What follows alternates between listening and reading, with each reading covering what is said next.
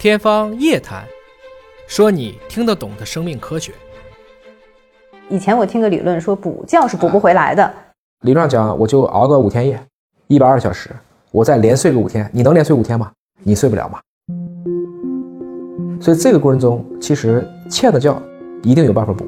只是这个补有的时候让你很痛苦啊，甚至我们很多的人的早衰、精神衰弱、抑郁、躁狂、两极紊乱，都是在这个时候慢慢出来的。但是还是要补，因为如果连这个觉都不补，你可能会有生命危险。我们看到了有非常多的恶性疾病，它的年轻化的趋势很强。比如说这几年，我们听到最多的就是各种在基金从业人员、投资界的朋友，就加班猝死的。三十几岁、四十来岁，因为他每天两个班，白天他要看 A 股，晚上他要看美股，这个过程中他没有觉睡，他在拿命去换钱。但问题是这个补不回来，所以很多已经困得不行了，然后美国半夜给你来个电话会，大家就为了去抵抗，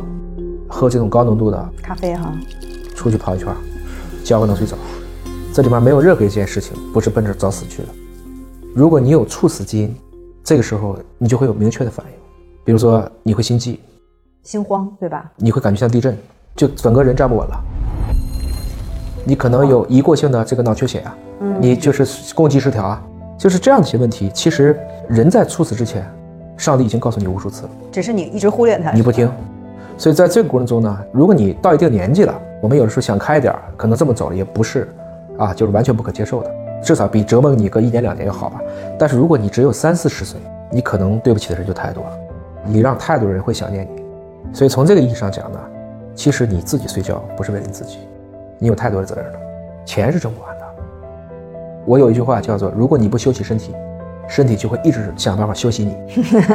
如果你一直还不休息，它就让你永远休息。